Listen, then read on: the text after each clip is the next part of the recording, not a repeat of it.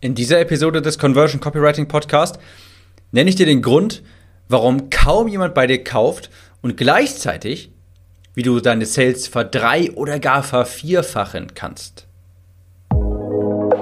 Willkommen zum Conversion Copywriting Podcast. Mein Name ist Tim, ich bin Copywriter und helfe Online-Coaches und Kurserstellern dabei, mit ihrem Produkt mehr Menschen zu erreichen und diese in loyale Kunden zu verwandeln. Jede Woche lernst du neben den top aktuellen Marketingstrategien, wie du conversionstarke Landingpages, Salespages, E-Mails oder Facebook-Anzeigen erstellst, ohne dabei verkäuferisch zu wirken oder Hardselling zu betreiben. Dieser Podcast ist die Nummer 1 Anlaufstelle für die Themen Copywriting, Conversion und Marketing und deine Abkürzung zu mehr Leads und mehr Sales.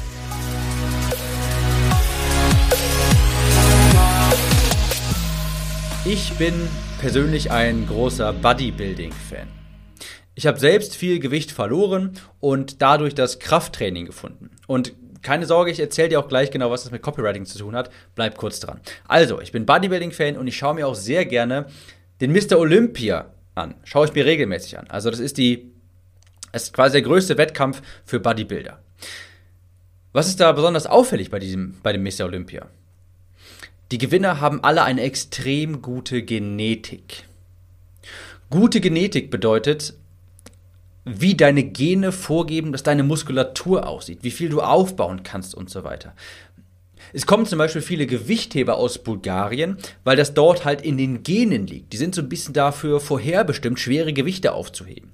Im Bodybuilding ist das so, dass deine Genetik von deinen Eltern halt, die dir mitgegeben wurde, bestimmt, ob du symmetrische Muskulatur hast, ob die Muskel Muskeln ähm, schön rund und prall aussehen, ob du schneller Muskeln aufbaust, auch schneller Fett verlierst und so weiter.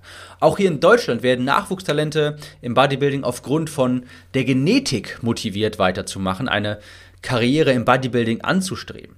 Also da ist es nicht so, dass äh, irgendein Trainer sieht, boah, der da, der trainiert aber richtig hart, der könnte Profi-Bodybuilder werden. Sondern da kommt jemand und sagt, ey, der hat eine richtig gute Genetik, dem ist das in die Wiege gelegt, der muss Profi-Bodybuilder werden. Denn besonders hart trainieren, das machen andere auch.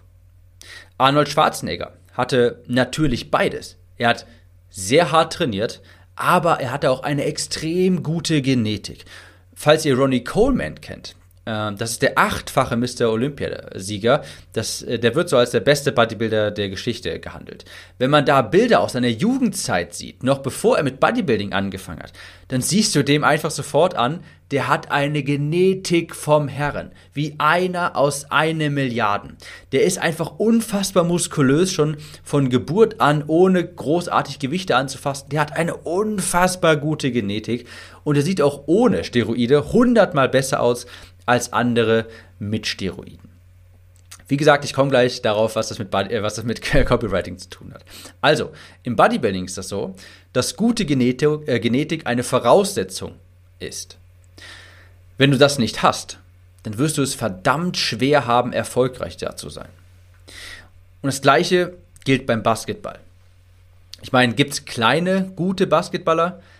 Vermutlich irgendwo. Aber trotzdem, 999 von 1000 Basketballer sind über zwei Meter groß oder an die zwei Meter groß. Und äh, weil das hier einfach, weil die Genetik, äh, diese Größe ihnen einfach einen Vorteil verschafft im Spiel.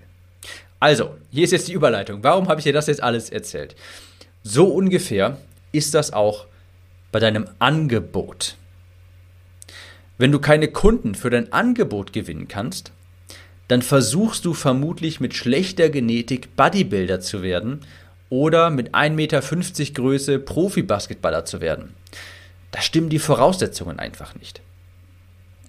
Damit meine ich genau, vielleicht verkaufst du etwas, das Menschen einfach gar nicht haben wollen. Das ist das große Problem. Du bist nur davon überzeugt, dass sie es unbedingt brauchen. Eine Regel im Direktmarketing äh, lautet Sell what people are already buying. Also verkaufe, was Leute schon kaufen. ClickFunnels, das ist ja immer so ein Beispiel, das ich heranziehe für gutes Marketing. ClickFunnels verkauft beispielsweise nicht die Software, sondern Unternehmertum, Reichtum, Geld verdienen, diesen ganzen Kram. Das wird von den Kunden gekauft. ClickFunnels ist nur das Vehikel dazu. Ja, denn einfach eine Landingpage-Software zu vermarkten, das ist jetzt nicht sonderlich aufregend. Was Leute aber schon kaufen, das ist Unternehmertum, Reichtum, Geld verdienen und sowas, ja. All das, was Russell Brunson ja auch regelmäßig so bewirbt. Das Produkt quasi hinter ClickFunnels.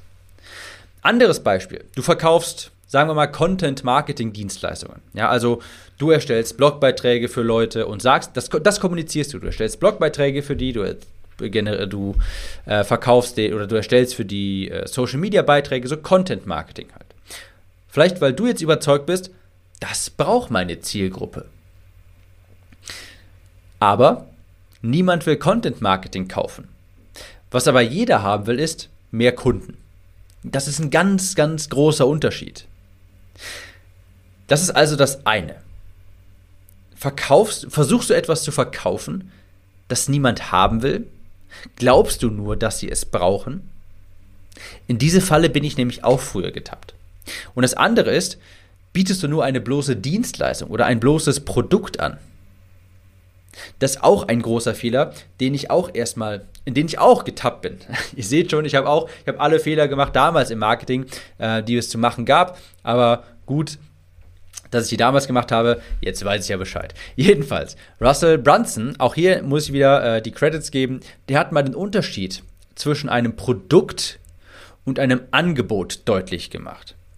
Viele verkaufen nur ein Produkt. Was sie aber verkaufen sollten, ist ein Angebot. Ein Produkt ist beispielsweise einfach nur ein Handy. Ja, du verkaufst ein iPhone und du hältst es in die Luft, sagen wir ein iPhone 7, was ist das heutzutage noch wert? 500 Euro oder sowas, hältst es in die Luft und sagst, wer will das haben für 500 Euro. Das Problem dabei ist, dass dafür der Wert quasi sofort bekannt ist. Die meisten werden das nicht machen, denn sie bekommen das überall und sie wissen ganz genau, wie viel Wert dem zuzuordnen ist. Wenn du einfach nur das iPhone verkaufst, ja, wenn du einfach nur quasi Content Marketing verkaufst. Das Angebot hingegen ist aber etwas anderes. Du könntest jetzt dasselbe iPhone nehmen, ja, das iPhone 7, zugeordneter Wert 500 Euro. Und könntest dann daraus ein Angebot machen, aus dem Produkt ein Angebot. Und das sähe so aus, dass du sagst, hier ist das iPhone 7, ja, und du sprichst jetzt gar nicht davon, wie viel das wert ist oder sowas, sondern sagst, hier ist das iPhone 7, das verkaufe ich dir für 10.000 Euro.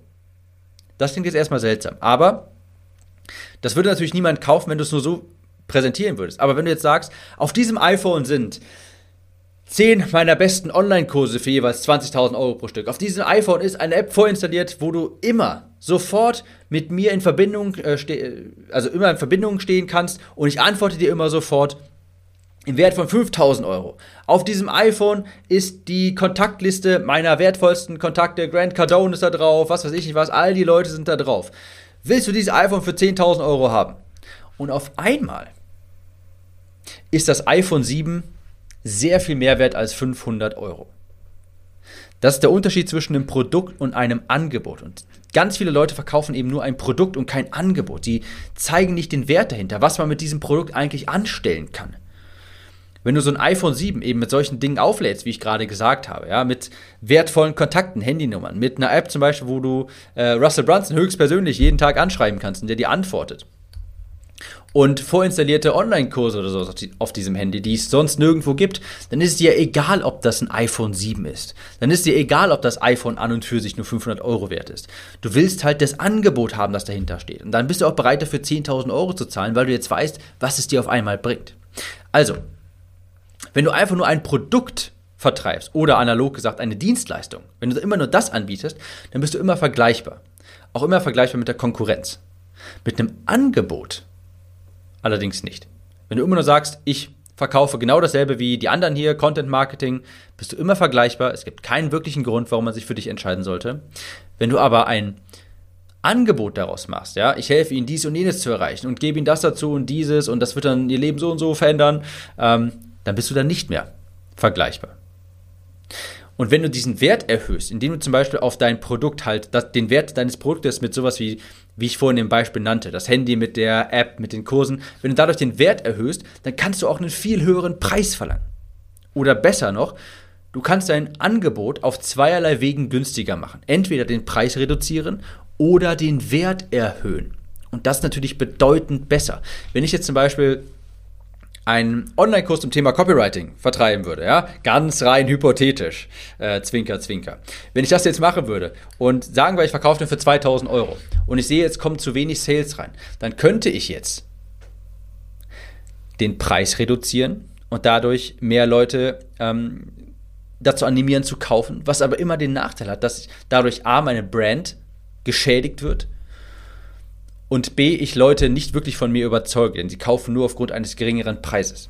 Wenn ich jetzt aber den Preis bei 2000 Euro belasse und dann einfach das Angebot verbessere, indem ich sage, hey, jeder von euch bekommt einen 30-minütigen Coaching-Call nach oben drauf, dann habe ich auch mehr Leute, die dann zuschlagen würden, aber ohne den Preis zu reduzieren. Das ist immer bedeutend besser, den Wert zu erhöhen. Das mal quasi als, äh, ich muss hier mal kurz ein bisschen abschweifen, worauf es am Ende des Tages hinausläuft. Du brauchst ein attraktives Angebot. Ja, ein attraktives Angebot, das sind quasi die guten Gene beim Bodybuilding. Du brauchst ein attraktives Angebot. Du brauchst etwas, was der Markt haben möchte. Was du anbietest, das muss der Markt haben wollen. Egal, ob du es gut findest oder du glaubst, dass es der Markt braucht. Der Markt muss es haben wollen. wollen. Der Wurm, der muss dem Fisch schmecken und nicht dem Angler. Ein amerikanischer Copywriter äh, sagte einmal, There is a cap on a mediocre offer. Also es gibt eine Begrenzung für ein durchschnittliches Angebot. Wenn du einfach etwas hast, was nicht sonderlich aufregend ist, was nicht so spannend ist, ja klar kannst du davon ein bisschen was verkaufen, aber es geht einfach nicht unendlich weit hoch. Ja. All, die Werbetexte, all die Werbetexte dieser Welt können einfach nicht verkaufen, was dein Markt nicht haben will. Egal, ob ich zu dir komme und dir deine Texte höchstpersönlich schreibe, deine Funnels erstelle, deine Sales Pages baue und egal, ob Dirk Kräuter höchstpersönlich deine Kunden am Telefon anruft, du kannst auf Dauer nicht etwas verkaufen, was der Markt nicht haben will. Du kannst nicht der beste Profi im Bodybuilding sein, wenn deine Genetik einfach nicht stimmt. Ein gutes Angebot kann deine Sales verdrei- oder sogar vervierfachen. Das ist eine richtige Grundlage. Wenn du ein richtig gutes Angebot hast, kann das einen extremen Schub im Umsatz bedeuten. Du kannst deinen Funnel, du kannst deine Werbetexte und deinen Funnel und so weiter so viel anpassen, wie du möchtest. Ähm, es ist einfach irgendwo eine Begrenzung dabei, wenn dein Angebot nicht attraktiv für den Markt ist. Also, was du verkaufst, das müssen andere auch haben wollen. Wenn du kein Angebot hast, das der Markt einfach nicht haben will, dann ist das so, als wolltest du mit schlechter Genetik auf die Olympiabühne oder halt mit 1,50 Meter neben LeBron James spielen. Das wird nicht funktionieren. Und da fällt mir auch dieser Spruch aus dem Englischen ein, you can't squeeze blood from a stone. Also du kannst, du kriegst kein Blut aus einem Stein raus. Egal wie sehr du es versuchst, du kannst den Stein so sehr drücken, wie du willst, da wird kein Tropfen Blut rauskommen, weil da einfach nichts drin ist. Fazit also. Du musst den Markt recherchieren und die Frage stellen, was will der Markt wirklich? Deshalb sage ich ja immer, und ich sage das nicht nur, weil es sich gut anhört, aber der Kunde steht immer im Mittelpunkt.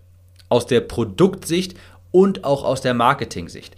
Denn es ist letzten Endes dein Kunde, der dein Produkt kauft. Es ist dein Kunde, der dir das Geld überweist. Du musst dich da fragen, was will der wirklich haben? Was wird in dem Markt bereits gekauft? Und wenn es bei dir nicht so richtig funktioniert, dann musst du dir die Frage stellen, versuchst du vielleicht auf Teufel komm raus etwas zu verkaufen, was niemand haben will? Verkaufst du vielleicht nur, was du glaubst, der Markt braucht? Das ist ein großer Fehler und in dieses Fettnäpfchen bin ich früher mit meinen ersten Angeboten auch gestolpert. Du kannst ein mittelmäßiges Angebot nicht sonderlich weit skalieren bevor du deine ganzen Funnels umstellst und was weiß ich nicht was und ein Webinar aufnimmst oder ein Video, um Telefontermine zu generieren und so weiter, frag dich erst einmal, ist das Angebot, das ich präsentiere, ist das überhaupt attraktiv genug? Und wenn nicht, dann musst du daran erstmal fallen. Ich hoffe, das war einleuchtend und wir hören uns in der nächsten Episode wieder. Ciao, Tim.